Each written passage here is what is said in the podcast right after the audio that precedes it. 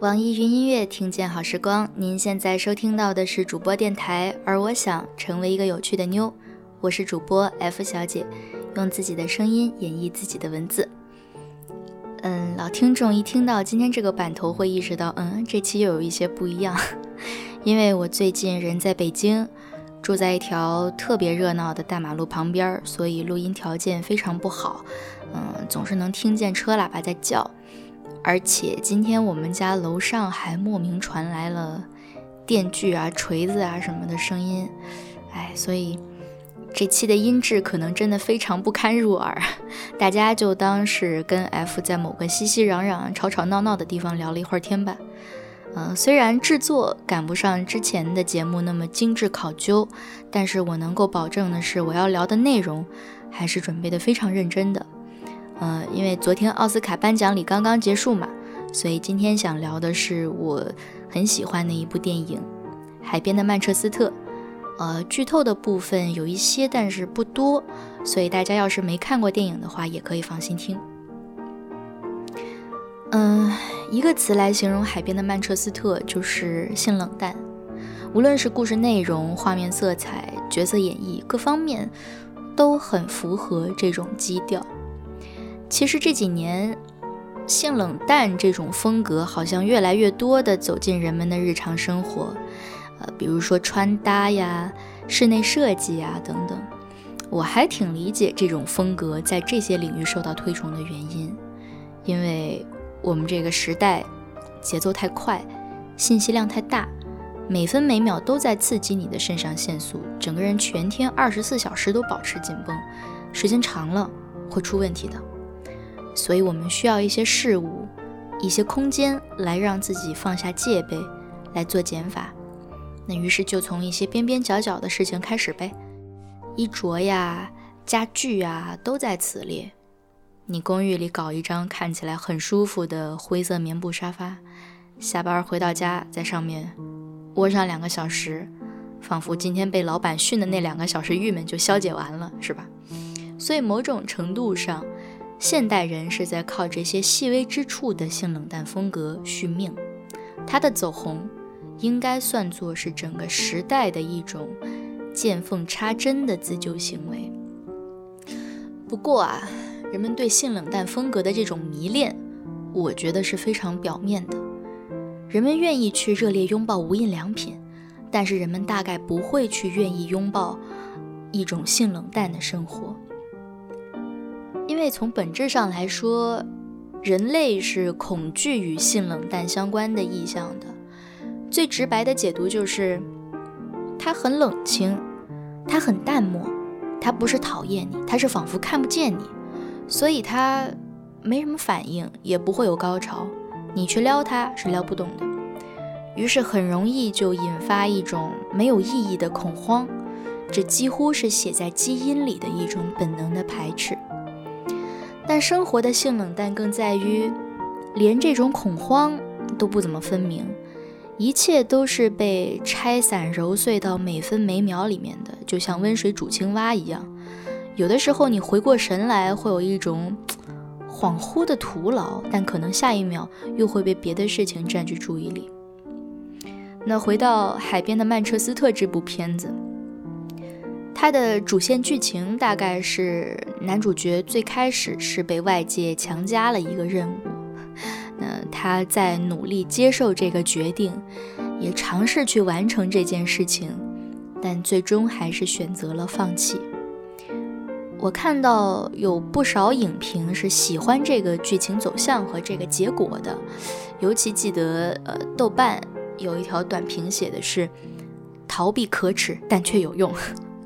这部分解读基本上讲的是，我们都有被允许失败的机会，但我个人是不太同意“失败”这个词的，我可能更偏向用的词是“平庸”。其实这部电影让我想到去年我很喜欢的一本小说《斯通纳》，我这里要引用一下当时写在读书笔记里的句子，是关于失败和平庸二者差异的论述。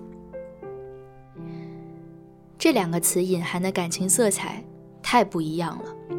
我曾经写过一条微博感叹：惊心动魄和九死一生不会击垮你，但是无奈和无聊会，这就是区别。失败这个意象，倘若描写得当，它完全可以饱含着矛盾冲突和戏剧美感。它是有起伏、有张力的模样，随时可以被解读成未被授勋的荣誉，从而摇身变成另一种英雄主义。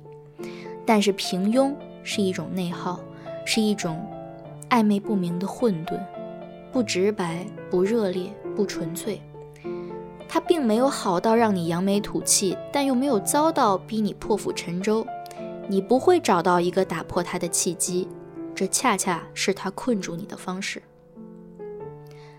海边的曼彻斯特最打动我的，其实是男主角许多恍惚的、犹豫的、踌躇的瞬间。他们本身好像没有什么意义，只不过是从上一个动作过渡到下一个动作之间的一个不重要的地带，就像是空镜头一样。但是这些瞬间才是生活的底色，搞不好可能是占据我们生命中最多时间的一种状态。我们就是在这些瞬间里。挣扎和纠结，虽然可能看上去波澜不惊。扮演男主角的卡西·阿弗莱克拿了这一届奥斯卡的最佳男主，可以说是实至名归。我印象很深刻的一个镜头就在影片开头没多远，他本来在门口铲雪，然后突然电话响了，他就把铲子往雪地上一戳，接下来听。电话打完之后，他往屋里走，差点儿把铲子往雪地里了，差点儿。有那么大概半秒钟的晃神儿，但是他立刻转过身来，啊，又把铲子拿上了。很简单的动作，但是很有戏。我看着就禁不住在想，这个电话意味着什么呢？是重要还是不重要呢？他挂掉电话之后，还是一副慢腾腾的、半死不活的状态。也没有说拔足狂奔去某个地方，是不是说明他其实也不是那么惊讶？但是他差点把铲子往雪地里了，就那半秒，说明他心里有事儿。但反正我还是不知道那是什么事儿啊，一点也不明朗。那只能继续跟着剧情和他的表演走。其实生活不就是这样吗？你被困在里面，不知道这一步意味着什么。不知道下一步应该是什么，很多问题都没有定论，悬在空中。你甚至都没机会感叹自己的失败，你就是茫然。这就是我所品尝到的一种性冷淡的生活，可以说是比较荒芜的状态吧。我相信很多人不想让自己陷入这样一种状态，所以用这个时代的丰富来填满自己的时间表。但其实忙碌。并不等于有意义。有时候，人类只是用一场又一场的宴会来掩饰自己内心的恐慌，因为当欢声笑语的潮水退去，暴露出来的就是生命的虚无。当然，虚无不是一件可怕的事情。我认为虚无是很重要的一个前提。我们生活的这个世界，我们拥有的这场人生，说到底。都是没有意义的，但也正因此，它赋予了我们极大的自由，所以我们因此有机会不断的去和自我对话，去拷问，去反思，去自我建构，才会得出专属于我们的意义。所以对我来说，《海边的曼彻斯特》其实不是一部悲观的电影，我获得了一些很温暖的东西。那么这个就要说到男主角的设定了。也就是我在题目里写的这个傲娇性冷淡，有些影评里提到说，很想去抱抱男主，跟他说，It's OK，你可以不必跟过去和解。说实在的，我也很想去抱抱他，但我心里想说的话是，能被你爱着的人是幸福的，我很羡慕他们。